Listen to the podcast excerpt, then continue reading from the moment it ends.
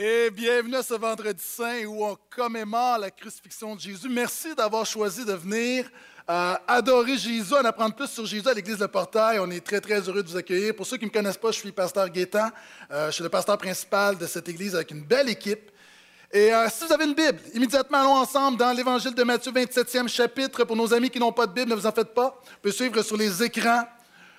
Le titre de mon message euh, ce soir, c'est Descends de la croix si tu es le Fils de Dieu. Descends de la croix si tu es le Fils de Dieu. Et pendant que vous tournez dans votre Bible, euh, d'entrée de jeu, on va désamorcer quelque chose. Vous savez, souvent, on a une vision poétique de la croix.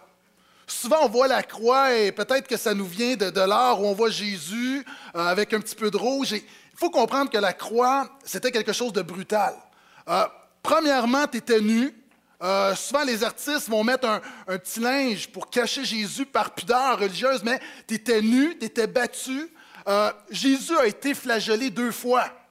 Deux fois. Une fois, Pilate le fait flageller pour calmer les Juifs.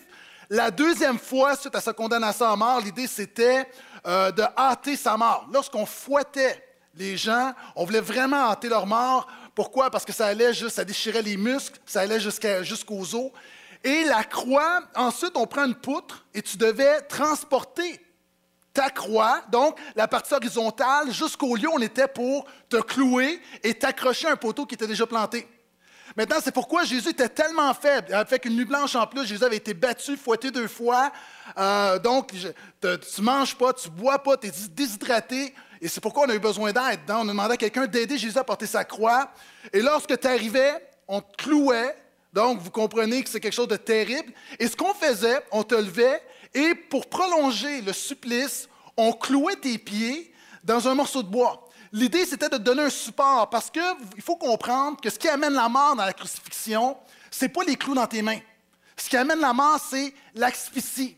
Et ayant un support pour tes pieds, ça te permet de te relever pour aller chercher de l'air, pour inspirer, Évidemment, tu peux durer plus longtemps et à chaque fois que tu vas chercher de l'air, ça crée une tension incroyable dans les muscles des mains qui sont cloués, dans les muscles des pieds. Donc, tu veux respirer, tu as l'instinct de survie, tu vas aller chercher de l'air, mais à chaque fois que tu vas chercher un petit peu d'air, c'est un cercle vicieux parce que tu souffres de plus en plus et tu vis de plus en plus longtemps.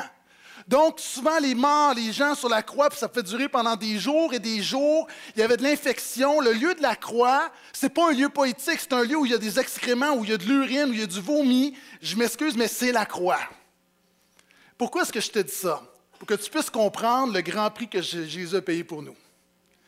Et maintenant, c'est dans ce contexte-là, avec tout ce que je t'ai dit, donc on a un Jésus dans un, qui est cloué à la croix, ou avec tout ce que je t'ai mentionné, on a quelqu'un qui se dit fils de Dieu. Et ce fils de Dieu-là est en train de mourir à la croix et voici ce qui se passe.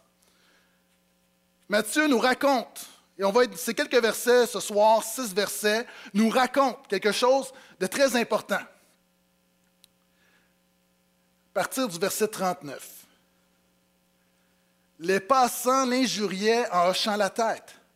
Ils disaient toi qui détruis le sanctuaire et qui le reconstruis en trois jours, sauve-toi toi-même. Hein, il faut comprendre, pour nos amis qui sont moins familiers avec la Bible, c'est une métaphore. Le temple qui était le symbole de la présence de Dieu, Jésus a dit, détruisez le temple, je vais le rebâtir en trois jours.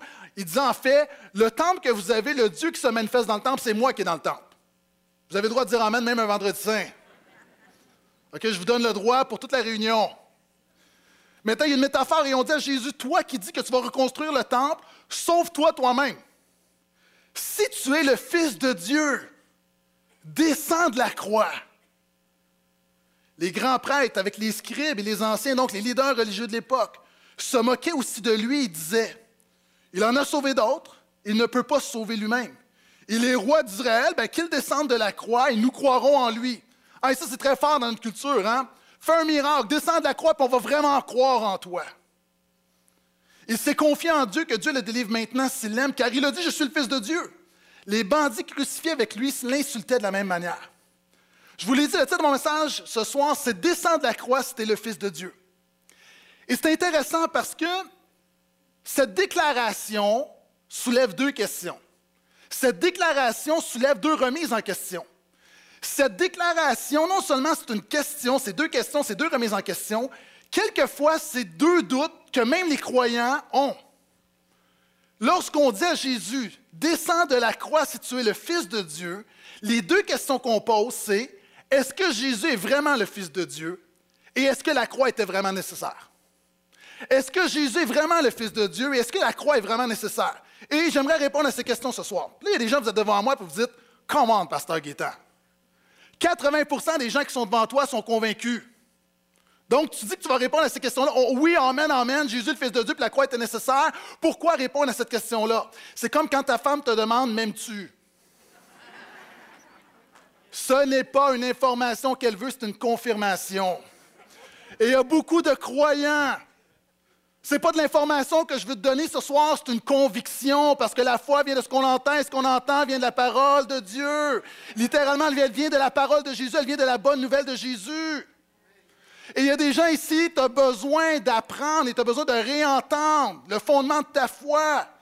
Il y a des gens ici, tu manques de vigueur, tu luttes avec le doute, tu chancelles. Pourquoi? Parce que tu connais mal Jésus, tu connais mal ce que Jésus a fait pour toi. Puis il y a des gens, peut-être, tu es invité ce soir, et j'étais intéressé, et je trouvais ça intéressant de lire dans le journal qu'on a fait un sondage sur Jésus, et un Québécois, au-delà d'un Québécois sur deux, est intéressé à en savoir plus sur Jésus. Donc, je crois ce soir que mon message est vraiment pertinent. Donc, deux questions, j'ai deux réponses, puis j'ai seulement deux points ce soir. Dieu n'est-il pas puissant? Parce qu'il y a des gens qui savent que j'aime beaucoup la Bible et en passant mon message de dimanche, mon message de Pâques, sans blague, quand j'ai eu terminé, j'avais 26 points. C'était sur comment vivre la puissance de la résurrection. Je ne prêcherai pas le message, c'est un, bon, message, là, ça va être dimanche, je vais le prêcher. Mais là, je me dis, j'ai deux points ce soir, j'en ai 26, ça fait une moyenne de 13, pas si pire. Mais ne vous en faites pas, nous allons avoir fini pour 16 heures dimanche, donc soyez là. Mais deux points. Et, mes deux points se résument à mon verset préféré. Est-ce a des gens ici ont un verset préféré?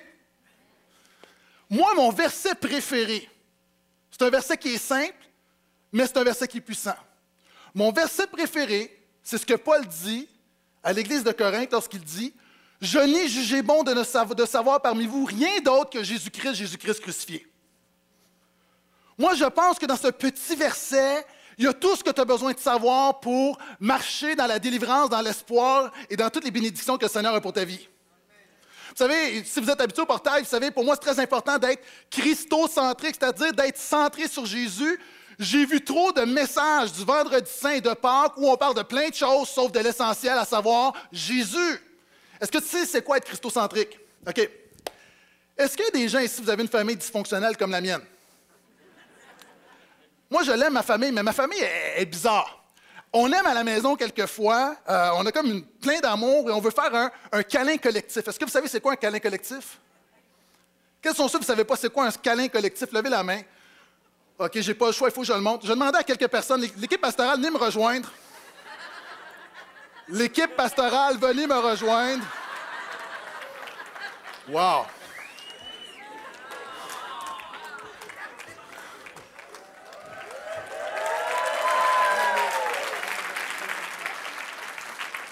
C'est drôle, hein? C'est comme, on marche dans l'unité, ouais. OK, on se fait un câlin collectif. Faites-vous un câlin collectif, après ça, je vais commenter. Oui. OK. Attendez, attendez, attendez. OK, refaites, gardez la pause. Câlin collectif.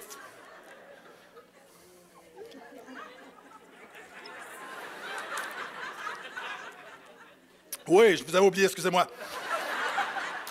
À la maison, j'ai quelqu'un, je ne le nommerai pas pour préserver son anonymat, mais c'est un enfant de sexe masculin, OK?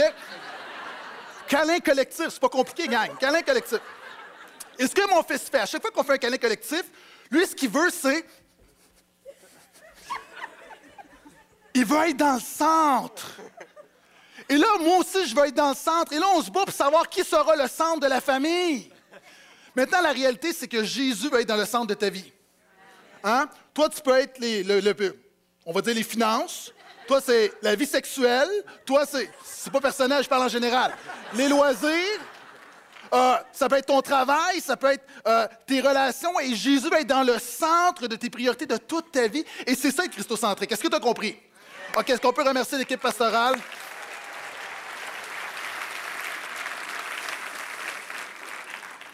Donc, en fait, ce que j'essaie de dire, c'est que ce soir, c'est très simple. Je vais te parler de Jésus, de seulement Jésus, de rien que Jésus, de juste Jésus.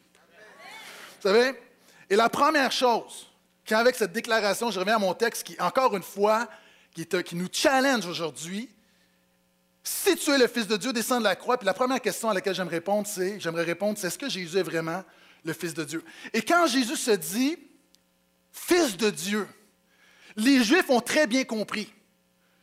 Et d'ailleurs, on va accuser Jésus, on va lui dire, il se fait égal à Dieu. En fait, quand Jésus se dit Fils de Dieu, il est en train de dire, je suis Dieu. Et la question c'est, est-ce que Jésus est un prophète? Est-ce que Jésus est un Messie seulement humain? Ou est-ce que Jésus est véritablement Dieu? Maintenant, permets-moi de t'expliquer deux, trois petites choses, OK? Avant qu'on commence, là, parce qu'il y, a des principes qui sont vraiment importants. Vous savez, les croyants, les chrétiens, on, croit un Dieu qui existe éternellement en trois personnes, le Père, le Fils et le Saint-Esprit. Et c'est un peu comme cette pièce. Tu as un recto, tu as un verso, pile face, puis tu as le contour. Mais tu as une seule pièce. De la même manière, Dieu est Père, Fils et Esprit, mais il y a un seul Dieu. Tu ne peux pas prendre le Fils sans le Père, tu ne peux pas prendre le Saint-Esprit sans le Fils. Tout va ensemble. Et en passant, si tu as une pièce de monnaie, vous avez le droit de fouiller dans vos poches ou dans votre sacoche. Vous allez remarquer quelque chose, quelqu'un a porté mon attention dernièrement. Avez-vous remarqué? C'est écrit à côté de la reine DG Regina. Il y a quelques années, on a enlevé, on a simplement gardé les initiales et on a enlevé ce qui était écrit. Est-ce que vous savez ce que ça veut dire, DG? On l'a sur toutes nos pièces de monnaie. Di gracia. Grâce de Dieu. Di gracia regina, ça veut dire règne par la grâce de Dieu. Et une des choses qu'on a appris par Jésus-Christ, qui est le roi des rois et qui règne à jamais, c'est la grâce de Dieu, justement. Maintenant, la question est, est-ce que Jésus est Dieu? Là, des gens, encore une fois, vous dites, oui, mais moi, ça fait des années peut-être que je suis chrétien, c'est pas pertinent dans un vendredi saint, je suis convaincu. Tu as besoin de répondre à cette question, puis tu as besoin de t'attarder à nouveau à cette question parce que l'identité de Jésus détermine sa compétence. Quand tu réalises qui est Jésus, tu réalises encore plus ce que fait Jésus. Ça fait penser dernièrement, lorsqu'il y a eu les funérailles de Mandela, je ne sais pas si vous avez entendu cette histoire, Nelson Mandela est décédé et pendant euh, toute une journée, pendant les funérailles, il y a des notables de ce monde qui sont venus euh, donner des grands discours, puis donner des, des speeches sur l'unité, puis combien c'est un grand homme. Et il y a quelqu'un qui est venu qui traduisait. Donc, tu avais par exemple un Barack Obama qui parlait, et tu avais quelqu'un à côté de lui qui.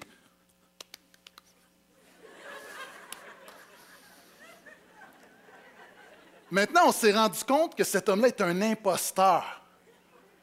Pire, cet homme-là avait, une, maladie mentale et cet homme-là a été condamné pour meurtre. Maintenant, regardez.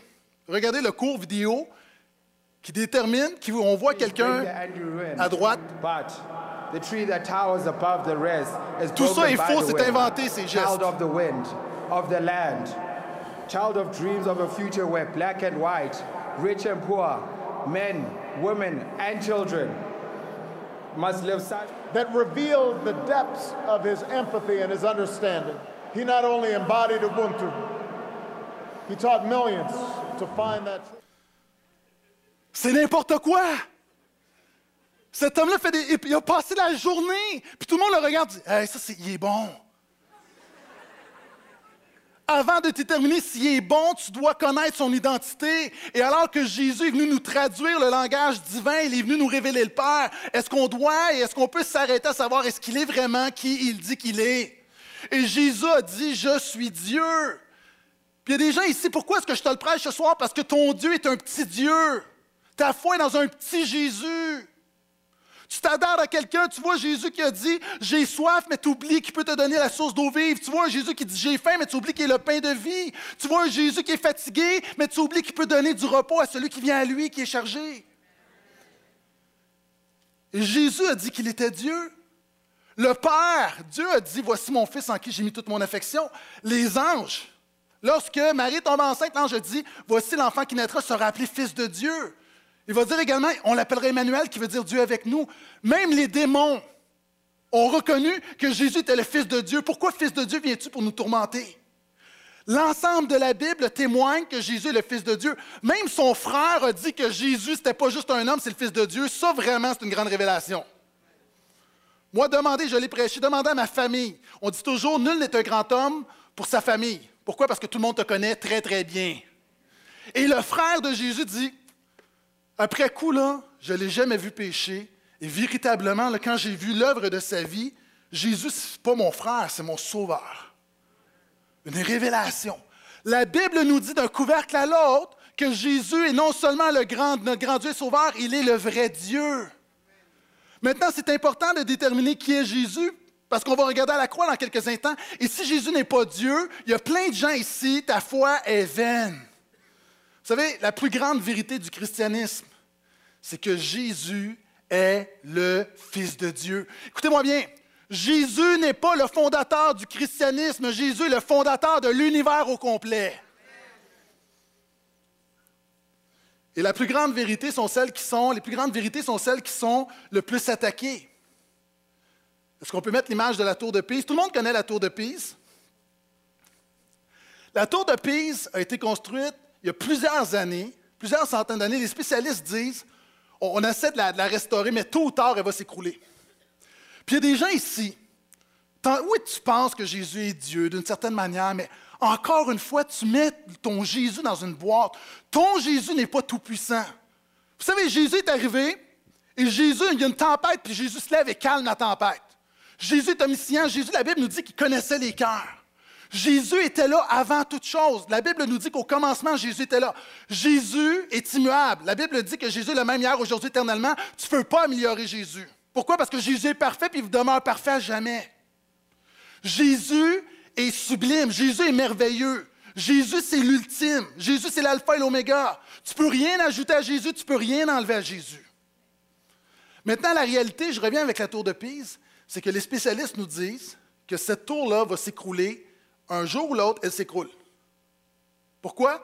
Elle est déjà inclinée et il y a trop, le problème, il y a un problème de fondation. Et est-ce que tu sais qu'est-ce que le diable veut faire? Lorsque le diable veut saper ta foi, il va attaquer la fondation de ta foi. Et la Bible dit que la fondation de ta foi, il n'y a aucune autre fondation que tu peux mettre, si c'est un chrétien, que Jésus. Puis il va cibler Jésus. Il va attaquer ta perception de Jésus. Il va te faire douter de Jésus. Il va te faire remettre en question Jésus. Il va te faire douter de la fidélité, de la grâce et de l'amour, de la miséricorde de Jésus. Est-ce que tu es avec moi? Et c'est ce qu'il fait ici. Les gens disent, si tu es le Fils de Dieu, OK, je sais que j'ai des gens ici, vous, êtes, vous, nous visitez, vous n'avez pas nécessairement de culture biblique. J'ai beaucoup de gens également, ça fait longtemps que vous lisez votre Bible. Est-ce que ça vous rappelle quelque chose, cette parole-là, si tu es le Fils de Dieu? Les gens sont là, si tu es le Fils de Dieu, descends de la croix. C'est exactement les paroles que le diable a utilisées lorsqu'il a tenté Jésus dans le désert. Vous savez, et quand moi je lisais le texte, ça faisait penser, vous savez, des fois, là, il y a tu parles avec quelqu'un, puis tu entends sa femme parler. Est-ce que ça vous est déjà arrivé? Tu parles avec quelqu'un, tu dis, hein? Ou tu parles avec un enfant, puis il te sort une affaire, puis tu dis, oh, ça vient pas de lui, c'est comme tu entends le Père parler. Hein? Par personne interposée, tu vois l'influence. Et quand on voit les gens qui sont là, puis qui disent à Jésus, est-ce que tu es le Fils de Dieu? Si tu es le Fils de Dieu, on sait qu'il y a une influence satanique derrière ça. Quand Jésus est sur la croix et on remet en question sa divinité, sa seigneurie, encore une fois, le diable veut attaquer la fondation de la foi. Et regardez, c'est la plus grande vérité. Les plus grandes vérités sont celles qui sont les plus remises en question. Et c'est la plus grande question à laquelle on aura à répondre. Jésus a dit, encore une fois, à ceux qui se disent, est-ce que c'est pertinent de parler, est-ce que Jésus est le Fils de Dieu dans un vendredi saint? Jésus trouvait ça pertinent. Jésus a demandé à ses disciples, qui dites-vous que je suis? Qui dites-vous que je suis? Puis je te le dis là, à toi, là. Peu importe ton parcours, ton cheminement spirituel, qui dis-tu que Jésus est? Et pas seulement en parole théorique, mais si on regarde à ta vie, qu'est-ce que ta vie communique? Qu'est-ce qui se dégage de ta vie? Qui est Jésus au travers de ta vie? Puis il y a des gens, tu es ici, tu déclares que Jésus est Dieu, Alpha, Oméga, le rocher, la forteresse, qu'il est le Seigneur des Seigneurs, le Roi des Rois, mais dans ta vie, c'est un petit Jésus de paille. Et encore une fois, il y a une attaque. Satan est très heureux lorsqu'à l'Église, on déclare la Seigneurie de Jésus, mais ce qui le préoccupe le plus, c'est qu'on ne vive pas sous la Seigneurie de Jésus. Et c'est la plus grande question. Et l'apôtre Pierre va dire, encore une fois, la réponse. Hein, il aurait pu répondre n'importe quoi. Jésus dit, qui dites-vous que je suis? Et Pierre dit, tu es le Fils de Dieu vivant. Pierre a compris que Jésus était plus qu'un homme. C.S. Lewis, qui a écrit les Chroniques de Narnia, a dit la chose suivante. Écoutez-moi bien. Jésus ne peut pas être qu'un grand homme. À la lumière de sa vie, de son enseignement, Jésus ne peut être que trois choses. Un homme, un érudit, un intellectuel, comme C.S. Lewis a dit, Jésus, quand tu examines sa vie, ne peut être que trois choses. C'est soit un fou, c'est-à-dire il a cru qu'il était Dieu, puis il a cru jusqu'au bout, puis il est mort pour ça. Puis si tu meurs pour un, tu meurs pour un mensonge, je m'excuse, tu es un fou. Soit c'est un fou, soit que c'est un possédé. Pourquoi? Parce que Jésus a dit aux gens, mettez votre foi en moi pour votre salut éternel. Mettez votre foi en moi pour votre délivrance. Mettez votre foi en moi pour le pardon de vos vies. Et si Jésus était convaincu, Jésus n'était pas fou, c'est que Jésus, c'est un possédé. Pourquoi? Parce que de dire à des gens de se confier en lui, il y a quelque chose de, malin, de vicieux là-dedans. S'il n'était pas celui qu'il devait être, il y a quelque chose de, vicieux là-dedans. Et C.S. Lewis dit, il y a trois choix. Jésus ne peut pas juste être un homme. C'est soit un fou, c'est soit un possédé, ou c'est soit véritablement Dieu. Des gens ici qui croient que Jésus est véritablement Dieu? Est-ce qu'on peut lui donner une main d'acclamation si on le croit ce soir?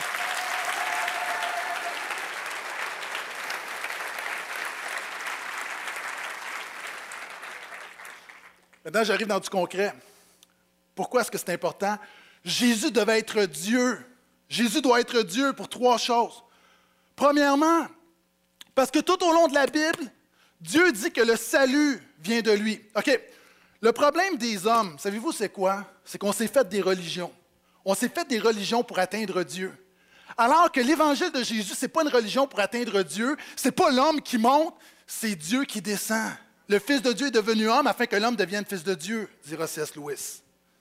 Vous savez, tu as autant de chances d'atteindre Dieu par ta religion, par tes prières, par tes bonnes œuvres, qu'un bébé de six mois a de chances d'atteindre sa mère du haut du troisième étage.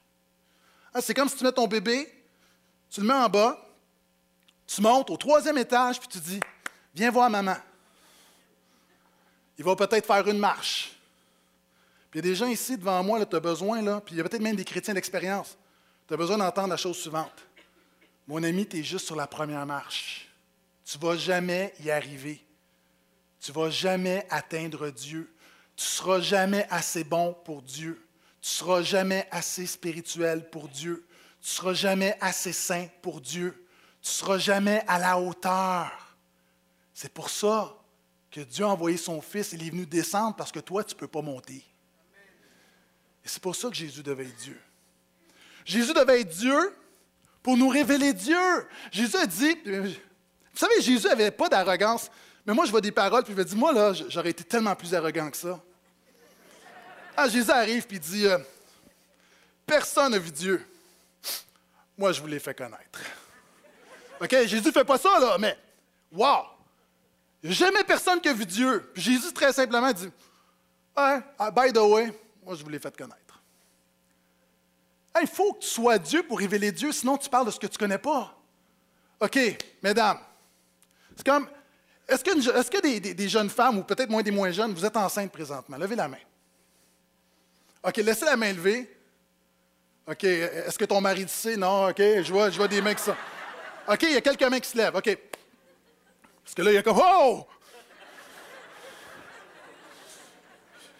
Bon. OK, les femmes qui sont enceintes, je vais vous expliquer c'est quoi un accouchement. tu un accouchement, là, c'est comme un peu, tu sais, quand tu donnes un gros coup de marteau, là, c'est comme Est-ce que je suis crédible? Non, pourquoi? Parce que je suis pas une femme. Là, les femmes, vous êtes polies, mais vous avez juste le goût de dire ferme ta boîte. Pourquoi tu ne peux pas parler de ce que tu ne connais pas? Et je vais dire quelque chose. Bouddha a essayé de parler de ce qu'il ne connaissait pas. Mahomet a essayé de parler de ce qu'il ne connaissait pas. Il y a de la sincérité, mais la sincérité ne t'amène pas dans la vérité. Il y a plein de gourous dans ce monde qui essaient de parler de ce qu'ils ne connaissent pas. Jésus a pu en parler parce qu'il connaissait son affaire. Il a pu parler de Dieu parce que lui-même était Dieu. Et ça, c'est vraiment important. Si tu veux savoir quelque chose sur Dieu, Tu veux que ça soit crédible. Et c'est pour ça que Jésus devait être Dieu. Devait être Dieu pour nous démontrer que le salut vient de Dieu, que ta religion, ça ne marche pas. Le christianisme, ce n'est pas une religion. Hein? C'est Dieu qui vient vers toi, ce n'est pas toi qui vas vers Dieu. Deuxièmement, pour te révéler Dieu. Troisièmement, pour être un médiateur entre Dieu et les hommes. Vous savez, la Bible dit, on est pécheurs. Tu ne peux pas voir Dieu, tu ne peux pas toucher Dieu. Si Dieu nous faisait grâce et ce soir apparaissait dans toute sa splendeur, OK? C'est qu'est-ce qui arriverait? Tu vivrais la mort dans toute ta splendeur. Tu ne peux pas voir Dieu et vivre. Un pécheur ne peut pas voir le Dieu saint, glorieux, majestueux. C'est comme. Tu es consumé en un instant. Ça prend un adaptateur. C'est comme quand tu vas en voyage. Tu arrives avec ton séchoir à Cuba, tu le mets, boum! Pas le même standard. Et avec Dieu, c'est pas le même standard. Il y a plein de membres, c'est encore une fois dans les philosophies, l'épanouissement personnel, les religions. On essaie de se connecter à Dieu, boum! Tu as besoin d'un médiateur entre Dieu et les hommes, puis la Bible dit qu'il y en a juste un, c'est Jésus. Finalement, Jésus devait être. Quand je dis finalement, restez avec moi, là, mon message n'est pas fini. Quelqu'un dit on le savait. Les placeurs, est-ce qu'on peut faire évacuer la dame, s'il vous plaît? Troisièmement, Jésus devait être Dieu. Pourquoi? Tu comprends pourquoi je mets l'accent là-dessus? Parce que ça, ça a plein d'implications pour pouvoir pardonner nos péchés. Écoutez bien, pour offrir un sacrifice qui pardonne tous les péchés de tous les hommes, de toute l'histoire de l'humanité, ça prenait un être infini, Jésus pleinement homme et pleinement Dieu. Moi, là, à la limite, je pourrais mourir pour mon propre péché, mais ça ne marcherait pas parce que je suis pécheur. Mais même si j'étais, supposons théoriquement que ça existait, ça ne peut pas exister, mais théoriquement, un homme parfait qui meurt ne peut à la limite que mourir que pour son propre péché. Maintenant, le fait que Jésus, et moi je vous dis, là, j'en fais beaucoup de péchés. J'ai lu quelque chose sur Facebook, la personne ne sera pas offusquée, je ne vais pas la nommer. Elle disait aujourd'hui c'est vendredi saint, puis je me suis dit, ah, pour honorer Jésus, je vais faire une journée sans péché. C'est touchant de naïveté. la personne dit après comme, même pas long, là. Déjà, juste de le dire, c'est un péché d'orgueil. Tu sais, déjà là, c'est comme, hein?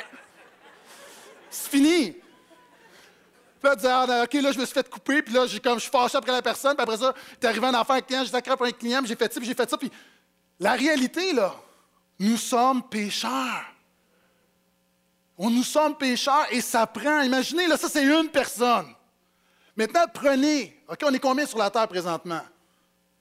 7 milliards. Et prenez tous les gens qui ont vécu depuis le début de l'histoire de l'humanité, ça prend seulement Dieu pour pardonner, pour absorber tous les péchés. Est-ce que vous êtes avec moi? Hein, c'est un peu comme Jésus, ce qu'il a fait pour nous, puis je vais parler de la croix dans quelques instants, mais c'est juste pour démontrer l'importance que Jésus soit Dieu. Jésus était véritablement le Fils de Dieu. L'homme le plus riche du monde, Bill Gates. OK? Plusieurs personnes ici, moi là, si, si je gagnais un million, je serais, heureux. Qu'est-ce qu'il y a du monde comme ça ou vous êtes trop spirituel? Non, moi, je ne veux que la présence du Seigneur. Moi aussi, mais un million dans la présence du Seigneur.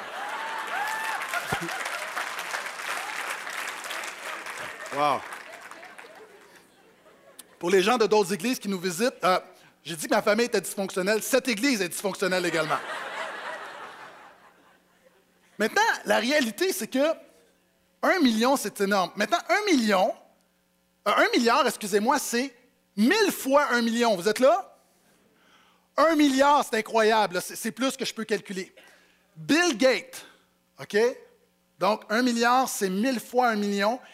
Il a dans son compte de banque 76 milliards. OK, lui, quand il va au restaurant, il regarde pas le prix. Est-ce qu'il y en a que vous êtes comme moi? Vous allez au restaurant, vous regardez les prix, puis là, vous enlevez la moitié du menu. Est-ce que du monde, vous êtes comme ça? Hein, si, tu, vas au restaurant et tu ne regardes pas le prix, tu es riche. OK? Moi, là, il faut que je regarde mon compte de banque plusieurs fois par semaine, des fois même une couple de fois par jour. Est-ce que du monde, vous êtes comme ça? Maintenant, Bill Gates, 76 milliards. Maintenant, on s'entend que lui, là, il peut acheter le Carrefour Laval. Il peut acheter la chaîne Saint-Hubert, puis il lui reste encore de l'argent. Tu ne peux pas, à 76 milliards, même si on essayait, tout le monde ensemble, on ne serait pas capable de vider ça. Là, il y a des hommes qui disent Tu connais pas ma femme quand elle va magasiner. 76 milliards. Maintenant, la Bible nous dit que Dieu a une richesse infinie. La Bible dit que quand tu pêches, c'est comme si tu étais en dette. Puis la réalité, encore une fois, là où le péché abonde, sa grâce surabonde, tu ne pourras jamais venir à bout du pardon et la grâce de Dieu. Pourquoi? Parce que Jésus qui est mort à la croix, il est Dieu. Il y a une expression dans le prophète Michée que, j'aime beaucoup. Il dit que Dieu met nos péchés dans l'océan de l'oubli. Wow! OK, imagine, là, il y a des gens qui disent, oh, mais moi, je suis très pécheur. Va sur le bord de la mer. OK, va en Gaspésie, va dans le sud, prends-toi une chaudière, puis essaye de vider la mer. Tu as autant de chances de vider la mer que tu as de chances de venir à bout de la grâce et du pardon du Seigneur en Jésus. Et c'est pour ça que c'est important que Jésus le Fils de Dieu. Et qu'est-ce que ça veut dire? Il y a du monde ici, tu as un petit Jésus. Tu marches dans la culpabilité, dans la condamnation, tu n'as pas de sécurité de ta vie éternelle. Pourquoi? Parce que tu connais mal Jésus. Et moi, j'ai pris ce soir, ce jour du vendredi saint, que tu as une nouvelle révélation de qui est Jésus. Il est véritablement le Fils de Dieu. Amen. On continue. C'est mon deuxième point. Donc, on lui dit, si tu es le Fils de Dieu, on remet en question, est-ce que c'est vraiment important qu'il est le Fils de Dieu? Est-ce qu'il est vraiment le Fils de Dieu? Oui. On lui dit, descends de la croix. La deuxième chose que j'aimerais aborder ce soir, c'est, après, est-ce que Jésus est vraiment le Fils de Dieu? Est-ce que la croix est vraiment nécessaire? J'aimerais juste dire, alors que Jésus est sur la croix, qu'il y a des gens qui se moquent de lui, Pasteur Philippe le disait tout à l'heure, on jubilait, hein, les leaders religieux, on l'a eu. C'est intéressant parce que ce qui se passe, là, je n'ai pas le temps d'entrer là-dedans ce soir, là, mais ce qui se passe à la croix, là, ça a été écrit d'avance dans un psaume, le psaume 22. Ce qui se passe, des gens qui se moquent de lui, qui lui disent Descends, c'était le fils de Dieu. Tout ça, ça a déjà été prédit d'avance, c'est déjà dans un psaume. Qu'est-ce que ça veut dire? Ça veut dire que même si ta vie semble s'écrouler, Dieu demeure toujours en contrôle. Et à la croix, Dieu est toujours, toujours en contrôle. Et ceux qui sont du portail, vous êtes habitués de m'entendre le dire. La Bible nous dit que même avant la fondation du monde, Dieu avait décidé que Jésus était pour mourir à la croix. Maintenant, le paradoxe de la croix, est-ce que vous savez c'est quoi? C'est que Jésus devait perdre son combat contre les leaders religieux de son époque pour gagner son combat contre Satan. C'est un paradoxe. Alors que on regarde, c'est comme un film, puis on se dit, c'est fait prendre.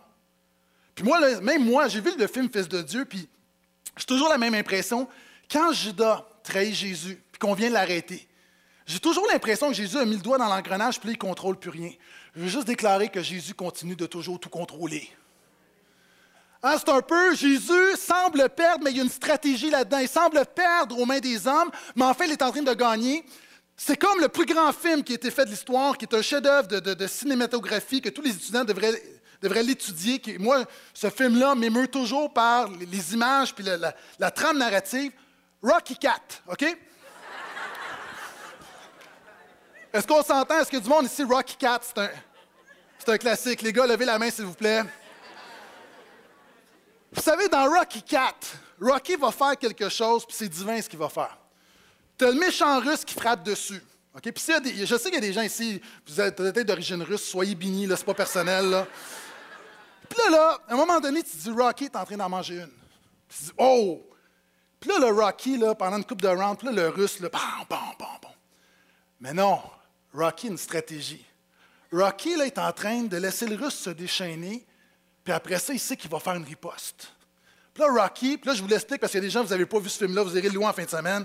Puis là, là qu'est-ce qui se passe? Là, quand tu penses que Rocky, c'est fini, tout à coup, il arrive quelque chose, POC! Puis il y a des gens, vous avez compris le deuxième niveau aussi.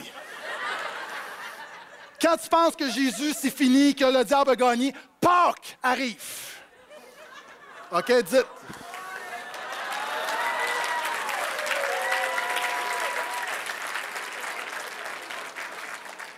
Je suis conscient qu'il un niveau théologique élevé, vous n'êtes pas capable de suivre, mais. Mais c'est ça qui arrive. Et là, ce soir, je ne peux pas le prêcher. Puis il y, a des pasteurs ici, vous allez le prêcher aussi dimanche. Mais la réalité, tu penses que vendredi, c'est comme Jésus. Mais Jésus est en train, encore une fois, le diable se déchaîne sur lui. Mais tout à à la résurrection, Pâques, la riposte. Amen? Et le point, c'est que Dieu est toujours, toujours en contrôle. Puis j'aimerais dire la chose suivante. Non seulement Dieu, mais Jésus est toujours en contrôle. Vous savez, Jésus est à la croix. Puis à un moment donné, quand les leaders religieux vont, interroger Jésus, puis vont lui dire, euh, vont mettre de la pression, puis vont dire, tu sais, on a le pouvoir de faire ce qu'on veut avec toi, là. Puis c'est Pilate, en fait, qui dit, moi, je peux faire ce que je veux avec toi. Puis Jésus va dire la chose suivante, il dit, ce que tu ne sais pas, là, c'est qu'à cet instant, le Père pourrait relâcher une douzaine de légions d'anges pour me libérer. Puis mon ami, n'oublie pas que Jésus est à la croix, puis on voit Jésus comme impuissant. Non, non. Jésus aurait pu, lorsqu'on lui dit descends de la croix, fils de Dieu, Jésus aurait pu descendre, ça aurait été la pire bombe atomique de l'histoire de l'humanité. Une bombe atomique de gloire. Mais Jésus aurait pu descendre de la croix, mais il n'a pas voulu. Et même la Bible, et j'ai réalisé ça dernièrement, l'année dernière, la Bible nous dit que quand Jésus est à la, croix, tu sais, on se dit parce qu'il y a des gens, ça pouvait durer plusieurs jours, puis Jésus est mort assez rapidement. Puis savez-vous quoi? Quand Jésus est mort, quand il meurt, c'est lui qui décide de mourir. Ça, c'est fort. Hein, Jésus dit, OK, je vous laisse me mettre à la croix, je pourrais débarquer, je débarque pas, puis OK, je vais vous le dire quand je meurs. C'est fort. Est-ce que tu comprends qui est Jésus? Contrôle sa mort. Parce que Jésus l'a dit. Il dit, je donne ma vie, puis personne ne la prend, dit, c'est moi qui la donne. Hein, c'est un peu comme des fois, il y a du monde. Est-ce que, vous avez du monde dans votre famille comme ça qui sont. Sais, ils se passent de quoi, puis je me suis retenu parce que j'aurais dit. Ah, il y a du monde comme ça, hein? Ils sont toujours comme Oh, ça a passé proche. Calme-toi, heure, là, tu sais. Oh, je m'en allais dire, là. Mais la réalité, c'est que Jésus, c'est pas juste comme Oh, j'ai failli descendre la croix. Non. Jésus aurait pu. Jésus demeure le Tout-Puissant. Qu'est-ce que ça veut dire? Ça veut dire à toi qui te demandes, alors que tu vis toutes sortes de choses, où est Jésus? Je veux juste te dire que peut-être que ça ne paraît pas, mais même dans la mort, les ténèbres, les pleurs, le deuil, la maladie, Jésus est en contrôle. Jésus pouvait descendre la croix, il ne voulait pas. Et savez-vous quoi? La dernière chose que Satan voulait, je vous l'ai dit, quand quelqu'un, quand les gens disent si tu es le Fils de Dieu, descends, puis ça, là, c'est, influencé par Satan. Écoutez-moi bien. La dernière chose que Satan voulait, c'est que Jésus meure à la croix. OK, la dernière chose. OK, maintenant, opinion personnelle. OK, je te prêche avec conviction, mais là, c'est une opinion personnelle, tu peux en prendre et en laisser. Voici ce que je pense. Dieu avait dit dès le départ, après la chute d'Adam, que le péché est entré dans le monde, la mort, la condamnation, il a dit à Satan il viendra un moment donné où, avec la descendance de l'homme, va avoir la victoire sur toi. Moi, je pense que Satan ne croyait pas que Dieu irait jusqu'au bout et donnerait son fils. Même s'il y a Ésaïe 53 qui est très clair, puis il y a plein de prophéties, moi, personnellement, je pense que Satan ne croyait pas que Dieu irait jusqu'au bout et qu'il y aurait l'incarnation, c'est-à-dire que le Fils de Dieu deviendrait chair sur la terre. Je ne pense pas qu'il pensait que Dieu était assez fou d'amour pour ça. Et quand Jésus est venu sur la terre, Satan a commencé à comprendre qu'il était dans le trouble. Et la Bible nous dit que Satan a voulu, et, encore une fois, opinion personnelle, c'est à un moment donné, Jésus va à Nazareth, puis on veut le tuer, on veut le lancer en bas d'une montagne. Puis la Bible nous dit que Jésus est passé comme au milieu d'eux, puis c'est comme. Moi, je pense que Satan voulait se débarrasser de Jésus, voulait que Jésus meure à tout prix, mais pas sur la croix. Parce qu'à partir de ce moment-là, quand Jésus était sur la croix, le plus grand souhait de Satan, c'était que Jésus débarque de la croix, parce que Jésus aurait pu débarquer, puis manifester sa souveraineté. Mais sa souveraineté n'aurait pas sauvé l'humanité. Et le plan de Jésus, ce n'était pas d'imposer sa seigneurie, c'était que les gens se soumettent avec amour dans la foi à sa seigneurie, et c'était que les gens entrent dans son salut et aient le pardon. Si Jésus se décrochait de la croix, le pardon n'aurait pas pris place, on aurait été encore pécheurs et séparés de Dieu. Et Jésus, sa priorité, c'était notre salut. Et je pense que quand la foule disait descendre la croix, c'était, excusez le mauvais jeu de mots, c'était la prière la plus profonde de Satan. Il souhaitait tellement que Jésus débarque, parce que la Bible nous dit qu'alors que Jésus est en train de mourir à la croix, il est en train de dépouiller l'ennemi, puis il est en train de livrer l'ennemi en spectacle.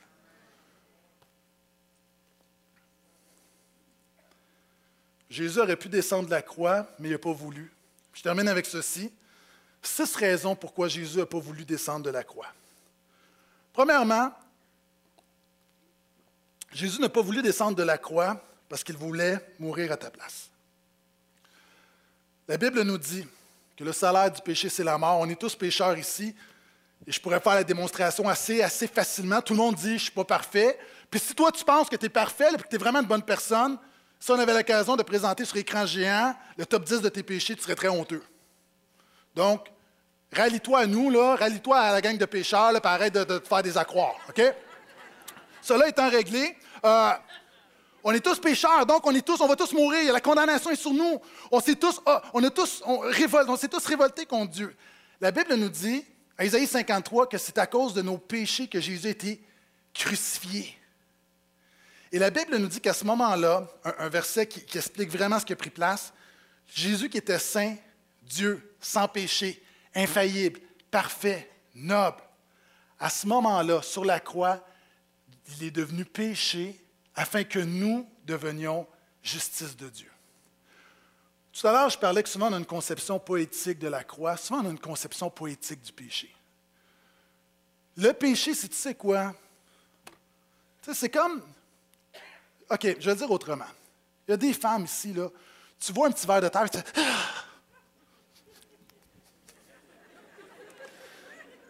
Le péché, quand Jésus a été fait pécher à la croix, c'est comme si tu déverses sur lui tous les excréments, le vomi de l'humanité. OK, les gens disent Ah, pasteur, tu vas trop loin. Le péché, ça pue, c'est sale, c'est collant, c'est dégueulasse. Là, je ne suis pas en train de pointer à ton péché. Pourquoi? Parce que quand je regarde à mon cœur, ça pue, c'est sale, c'est dégueulasse. Et à ce moment-là, il y a eu un transfert qui a été fait, puis Jésus a porté les péchés de l'humanité, puis quand tu mets ta foi en lui maintenant, c'est comme, imagine, là, quand Jésus marchait sur la terre, le Père devait jubiler, c'est comme, hein, c'est comme toi, tu vois ton fils au soccer, puis c'est comme, oh, oh, oh, il fait un but, puis tu ne peux plus. Euh, le Père voyait son fils Jésus, c'est comme, en qui j'ai mis toute mon affection, wow! Est-ce qu'on est d'accord que le Père avec Jésus, c'est incroyable la relation entre les deux? Est-ce qu'on est là? Est-ce que tu penses que le Père était fâché contre Jésus? plein d'amour, amour inconditionnel, relation parfaite, fierté, gloire. Wow! Et la Bible dit qu'à un moment donné, quand tu mets ta foi dans Jésus qui est crucifié pour toi, lui, toute la dégueulassité de ta vie est transférée sur lui et toute la sainteté, la pureté de sa vie est transférée sur toi. Ça, ça veut dire commence à te voir comme Dieu te voit et arrête de te voir comme le diable veut que tu te vois. C'est pour ça que Jésus est mort à la croix. Il voulait mourir à ta place.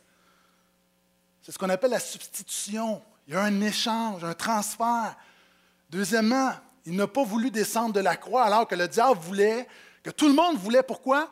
Parce qu'il voulait pourvoir à ton pardon. OK, on va faire un exercice ensemble. J'aimerais que tu réfléchisses aux choses de ta vie qui te, rendent, présentement ou dans le passé, le plus honteux, les choses qui te rendent le plus coupable. Les choses là, si je te dis qu'est-ce qui amène le plus de culpabilité dans ta vie, quels sont les épisodes de ta vie desquels tu es le moins fier? OK, maintenant, lève-toi et viens nous le dire. Non. On en a tous. La Bible nous dit que le sang de Jésus nous purifie de quelques péchés, des petits péchés. Le sang de Jésus nous purifie de tout péché. Tout ce qui est dans ton cœur, je veux juste dire que la croix de Jésus, elle est suffisante pour ça. Il n'y a rien qui est trop gros, il n'y a rien qui est trop grave, il n'y a rien qui est trop dégueulasse, il n'y a rien qui est trop pécheur, péché, il n'y a rien de trop, trop, trop. Chaque péché que tu amènes au pied de la croix, que tu te repens, tu dis, je ne peux pas par moi-même, je te demande pardon, le sang de Jésus, non seulement il te pardonne, il purifie, il l'enlève, il l'extirpe de toi, puis c'est, quelque chose de passé. C'est pour ça que Jésus n'est pas descendu. Non seulement il voulait mourir à ta place, il voulait pourvoir le pardon. Troisièmement, il voulait te racheter. Parce que par ton péché, naturellement, la Bible dit que tu as une dette envers Dieu, puis non seulement ayant une dette envers Dieu, tu es sous le régime de la mort, puis tu es esclave du diable, le diable, il joue avec toi. Puis Jésus voulait te racheter des griffes du diable. Jésus voulait payer ta dette. OK. Est-ce que les gens ici, vous avez déjà eu des dettes? Ça, c'est comme le péché, tout le monde en a. OK? Moi, il est venu un temps dans notre vie où, euh, vous savez, quand, quand, tu commences dans la vie, tu n'as rien, puis tu essaies d'avoir de quoi, mais il faut que tu t'endettes pour avoir de quoi, puis souvent avec un taux super élevé, puis vous connaissez. Hein? Au début de notre mariage, on n'avait pas des. Tu sais, ça allait pas bien, puis on essayait, puis. Puis là, à un moment donné, tu n'es plus capable de payer. Puis là, là, à chaque fois que ça sonne, tu es nerveux. Puis là, tu regardes là, c'est oh, c'est hydro, puis là, tu ne veux pas trop répondre. Puis là, c'est Belle ou Vidéotron. Puis là, c'est la compagnie de crédit. Puis là, c'est Mastercard, puis c'est Visa. Puis là, je ne parle pas par expérience, c'est des gens qui m'ont raconté ça. OK? puis là, là, c'est comme c'est lourd. Ça, ça, ça, empoisonne ta vie. Tu veux même plus répondre au téléphone. Puis des fois, même, ils vont venir te chercher au travail. Puis moi, je me souviens, on, avait une dette, puis c'était une dette qui était, qui était lourde, puis on était. Tu sais, quelque chose de, quelque chose de légitime. Puis là, à un moment donné, tu juste plus capable. Puis là, là, il nous appelait, puis je me souviens encore du nom du gars qui nous appelait, je ne le nommerai pas. Que Dieu le bénisse quand même. Je me souviens de la compagnie, je ne la nommerai pas. Mais sais, une compagnie de crédit, là, qui, quand les banques ne te prêtent pas, c'est là que tu vas. C'est eux autres qui vont t'exploiter, là, OK? Puis là, à un moment donné, on avait des dettes, puis comme ça marche. Puis il y avait une dette en particulier. Et là, on reçoit un héritage. Puis là, je me souviens, hein, parce que des fois, tu n'es pas capable de payer, tu sautes des mois, puis là, il faut que tu aies payé au bureau, puis là, j'arrivais. Hey, tu te sens pas champion, là.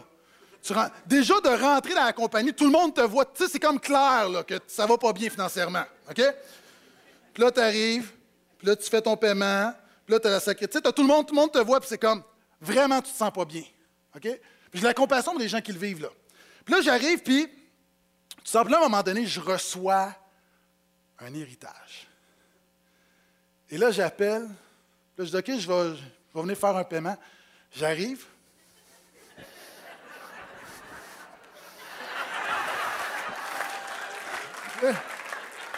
Moi, j'ai. Vous allez faire un paiement? Ah, en fait, euh, je vais éclairer la dette. Mais là, tu sais, quand ça fait genre trois ans que c'est rendu ton ami là, qui t'appelle à toutes les semaines, c'est comme la relation s'arrête ici. Et là, finalement, je claire la dette, une coupe de mille. Flac! Et là, je me souviendrai toujours, OK? La personne, le commis qui était là, qui n'en revenait pas, là, il dit Wow! Il dit OK. Il dit Comment comment t'as fait? J'ai même pas dit.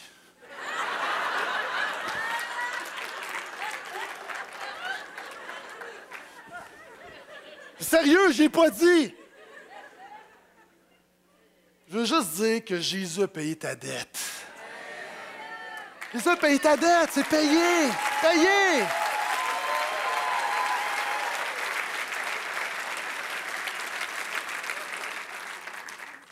Jésus a refusé de descendre de la croix parce qu'il voulait éviter le jugement. La Bible nous dit que Jésus nous délivre de la colère à venir. on ne l'entend pas beaucoup dans les églises, mais je veux juste dire, là, Jésus a dit que celui qui n'a pas le Fils, la colère de Dieu demeure sur lui à cause de ton péché. C'est un peu, puis je l'ai prêché quelques semaines. On aimerait un Dieu qui est amour, qui envoie tout le monde au ciel, mais la réalité, là, moi, mes proches, ceux que j'aime le plus, c'est ceux qui peuvent me, me mettre le plus en colère. Et Dieu n'est pas indifférent. Puis Dieu est pourquoi? Parce que sa colère est liée à son amour. Puis la Bible nous dit que par nature, nous sommes des enfants de colère puis que nous sommes condamnés à l'enfer. L'enfer, c'est quoi? C'est l'endroit, c'est le châtiment, c'est l'absence de Dieu, parce que tout ce qui est bénédiction est en Dieu. Maintenant, tu ne veux rien savoir de Dieu toute ta vie, mais tu ne vas rien savoir de Dieu pendant l'éternité. C'est ça l'enfer. Là, je suis en train de parler de manière métaphorique. je suis en train de dire, pourquoi est-ce que c'est si terrible l'enfer? Parce que c'est l'absence de Dieu. Puis du monde, on ne réalise pas que toute la bénédiction, tu ne réalises pas que chaque souffle que tu prends, tu le dois à la grâce de Dieu. Puis il y a un jugement qui vient. Puis moi, pourquoi est-ce que je, suis tellement content d'être chrétien? Parce que je sais de quoi Jésus m'a sauvé. Ah, c'est comme tes enfants. Tes enfants t'arrivent, là, ils sont petits, tu sors du centre d'achat. OK? Tes enfants sont une voiture qui passe. Tu le tasses. Moi, là, mes enfants, je me souviens, il y a des journées, là, je leur ai sauvé la vie trois fois. Ils n'ont jamais vu. Ils n'ont pas réalisé. Mais quand à un moment donné, tu es conscient, puis tu vois le train arriver, puis quelqu'un qui te sauve, tu es tellement reconnaissant. Le problème de plusieurs personnes c'est que tu n'es pas conscient d'une éternité sans Dieu. Mais quand tu réalises qu'est-ce que Jésus a fait, qui est venu pour te sauver de ça, oh, tu ne veux pas retourner en arrière. Puis Jésus n'a pas descendu de la croix.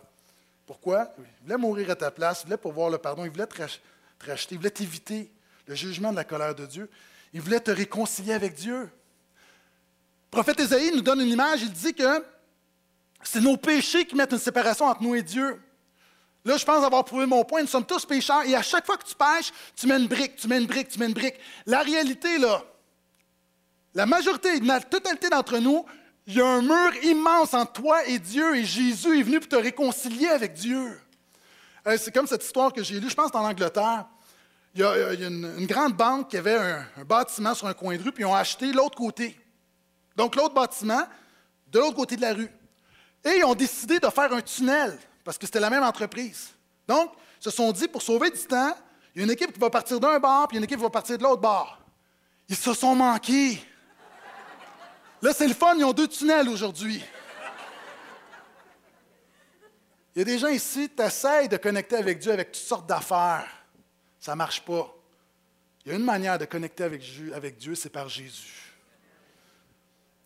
La dernière chose que Jésus a, qui a tenu Jésus à la croix, c'est qu'il voulait te justifier.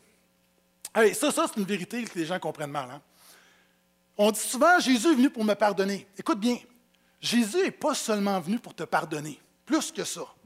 Si Jésus était venu seulement pour te pardonner, puis enlever, OK, tes péchés passés, on les efface, puis on recommence, savez-vous comment on serait? On serait comme Adam avant la chute. Le problème, en bon québécois, c'est qu'on scraperait tout à l'instant même. Plusieurs chrétiens ont la conception que Jésus est effacé, mes péchés passés, puis là, j'essaie de marcher du mieux que je peux aujourd'hui. C'est pas ça la justification. Oui, il est venu pour te pardonner, mais il est venu pour faire beaucoup plus que ça. La Bible nous dit que tu ne pourras jamais obéir à Dieu parfaitement parce que tout le péché est à toi, puis même par l'œuvre du Saint-Esprit de la sanctification, tu vas devenir obéissant à Dieu, tu ne seras jamais obéissant parfaitement. Et Dieu t'aime et t'agrée, tu es réconcilié avec Dieu, pas parce que tu es obéissant, parce que tu mets ta foi dans Jésus qui, lui, a été totalement obéissant. Une de mes citations préférées, puis le portail, vous l'avez entendu plusieurs fois, permettez-moi de la redire en ce beau vendredi saint. C'est Paul Type, qui est un pasteur théologien, qui a dit la chose suivante. Même si tu obéissais parfaitement chaque commandement pendant mille ans, tu ne serais pas plus accepté par Dieu que la première fois que tu as cru. Écoute-moi bien. Jésus à la croix, non seulement il a payé ta dette du passé, mais il t'a donné un compte de dépenses pour tes péchés futurs. Ça ne veut pas dire que tu es obligé de le gaspiller. Mais Jésus, quand tu viens à Jésus, les péchés passés, c'est effacé, mais tous les péchés que tu fais, encore une fois, Jésus, à la croix, il y a une provision pour tes péchés passés, présents et futurs. Est-ce que je peux entendre Alléluia à ça? Puis tu veux continuer, tu veux lui être agréable parce que tu es tellement reconnaissant, mais que tu réalises encore une fois dans ta vie que quand ça ne marche pas, tu dis Merci Jésus pour la croix. Ce n'est pas juste une affaire du passé. Encore une fois, aujourd'hui, ta provision est suffisante. C'est à toi qui luttes avec toutes sortes de choses toi qui as de la misère. Je peux juste dire que l'œuvre de Jésus, elle est suffisante. Quand il a dit tout est accompli, ce n'est pas juste dans le passé. Il te promet qu'il va accomplir son plan dans ta vie. Est-ce que je peux entendre un autre Alléluia, s'il vous plaît?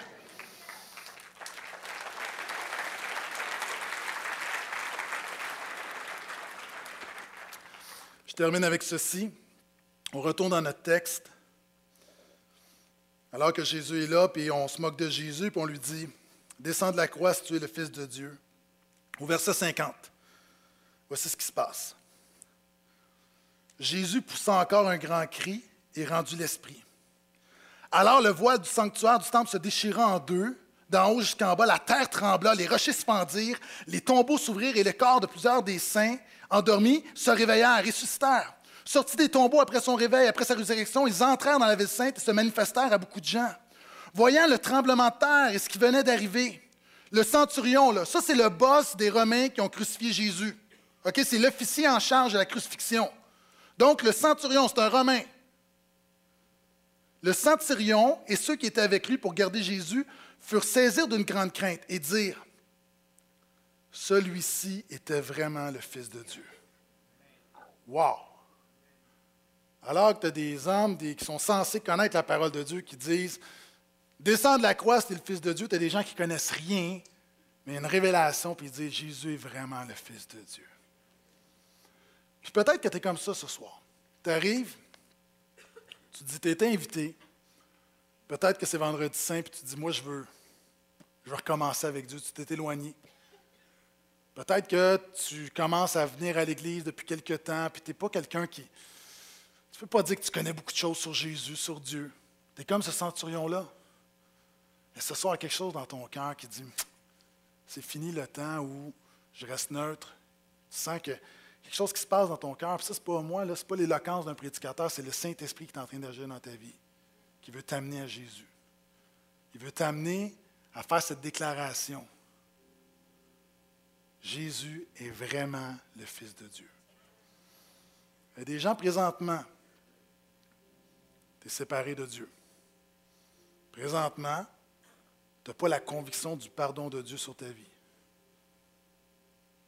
Tu entends parler de Jésus, mais ça reste comme une belle histoire qui ne s'applique pas dans ta vie. La Bible dit que quand tu mets ta foi en Jésus, tout ça s'active.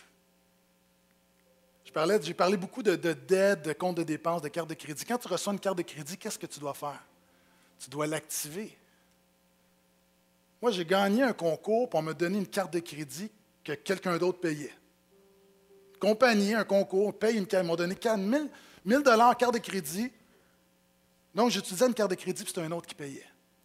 La Bible dit que Jésus veut payer ta dette, il veut donner un compte de dépenses, il veut te bénir, il a tout payé à la croix, mais tu dois l'activer. Comment qu'on active? Simplement en mettant ta foi en Jésus. Dans notre culture où on prend position pour plein de choses, une des choses qui n'a pas changé avec Jésus, c'est qu'il appelait des hommes et des femmes à prendre des positions publiques. Ce soir, je veux te donner l'occasion de le faire. Peut-être que personne ne va décider. Ça, c'est entre toi et Dieu. Moi, j'ai fait ma job, comme je le dis souvent. Mais il y a des gens ici, je suis convaincu, tu entends la parole de Jésus. Tu dis ça, là, il faut que je réponde. Tu dois activer ce qu'il a fait pour toi. Dans quelques instants, je vais te demander de faire quelque chose de très simple. Je vais te demander, juste là où tu es, de te lever dans quelques instants, pas maintenant. Je veux juste prier pour toi. C'est quelqu'un qui se lève. Les gens qui disent, oui, mais je suis un peu gêné de le faire, puis Jésus n'est pas, n'a pas été gêné de mourir à la croix publiquement pour toi. Si tu es gêné dans un contexte d'église, tu vas toujours avoir honte de Jésus. Et ce soir, ta foi doit être plus grande que ta gêne, que ta timidité, que ta honte, que tes appréhensions de qu'est-ce que les autres se disent. Il est temps que tu arrêtes de te préoccuper de ce que les autres pensent, puis que tu te préoccupes de ce que Jésus pense pour toi. Donc, mon appel est simple. Comme cet homme qui a dit, Jésus est vraiment le Fils de Dieu. Tu as le goût, tu veux recevoir tout ce que je t'ai présenté ce soir. C'est ton cas. Je te demande de te lever maintenant là où tu es, simplement. Plusieurs personnes qui se lèvent.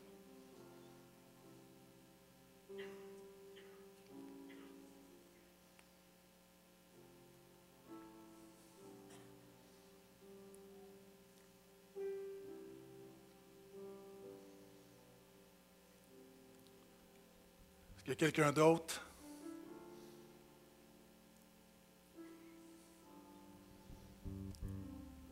Je vous regarde, je vous regarde parce que je veux prier pour vous, puis j'honore votre courage. Est-ce qu'on peut les applaudir ce soir?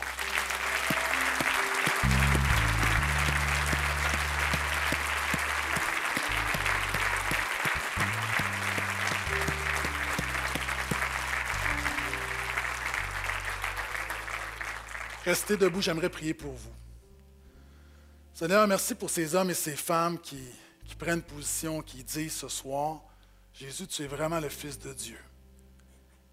Seigneur, je te prie que l'Évangile, que ta bonne nouvelle prenne place dans leur vie. Je te prie, alors que tout à la croix était accompli, je te prie que concrètement, que la culpabilité dans leur vie soit brisée. Je te prie pour un nouveau départ. Je te prie pour, Seigneur, une nouvelle vie, une vie avec toi. Je te prie de leur donner courage, de leur faire réaliser qui ils sont en toi, de leur, identité réelle. Seigneur, je te prie, alors qu'ils sont, qu'ils réconciliés, tu es en train de les réconcilier avec toi, réconcilier avec le Père. Seigneur, je te prie que tu tranquillement tu les diriges, qu'ils apprennent à se confier en toi, à marcher avec toi, à mettre leur foi en toi. Comme des enfants qui naissent maintenant, on assiste à des naissances spirituelles. Je te prie, Seigneur, que tu mettes de bonnes personnes autour d'eux. Seigneur, je te prie de les protéger également. Alors que la vie ne sera pas plus facile, alors qu'il y aura encore des combats, alors qu'il y aura encore des situations. Mais Seigneur, dans toutes ces épreuves, la différence, c'est que tu seras avec eux. La différence, c'est que tu vas les bénir. La différence maintenant, c'est que tu les regardes, tu prends plaisir en eux. Tu te réjouis, ils sont tes enfants, c'est ta fille, ton fils, et tu vas prendre soin d'eux. Tu t'es engagé par alliance à prendre soin de ceux et celles qui mettent leur foi en Jésus. Et Seigneur, je te prie pour tous les domaines de leur vie, domaine spirituel, oui, mais je te prie au travail, je te prie dans leur famille, dans leur, leur vie amoureuse, je te prie dans leurs finances, je te prie dans... Seigneur, merci. Merci de prendre soin d'eux. Merci pour l'œuvre de Jésus qui est parfaite. Merci d'avoir tout accompli. Et merci encore aujourd'hui, 2000 ans plus tard, que ce qui s'est passé à la croix est encore authentique, est encore accessible, est encore pertinent, est encore puissant. Seigneur, je pourrais témoigner combien tu as changé ma vie il y a 20 ans, et plusieurs pourraient le faire. Et, Seigneur, je te prie par ta grâce que ces hommes et ces femmes qui se tiennent debout avec courage ce soir, Seigneur, que dans 20 ans, ils peuvent encore se rappeler de ce moment où ils ont pris cette décision de suivre Jésus, et ça a été la décision la plus importante de leur vie. Seigneur, on les remet maintenant entre tes mains au nom de Jésus. Et tout le monde, est-ce qu'on peut dire un grand Amen? Amen.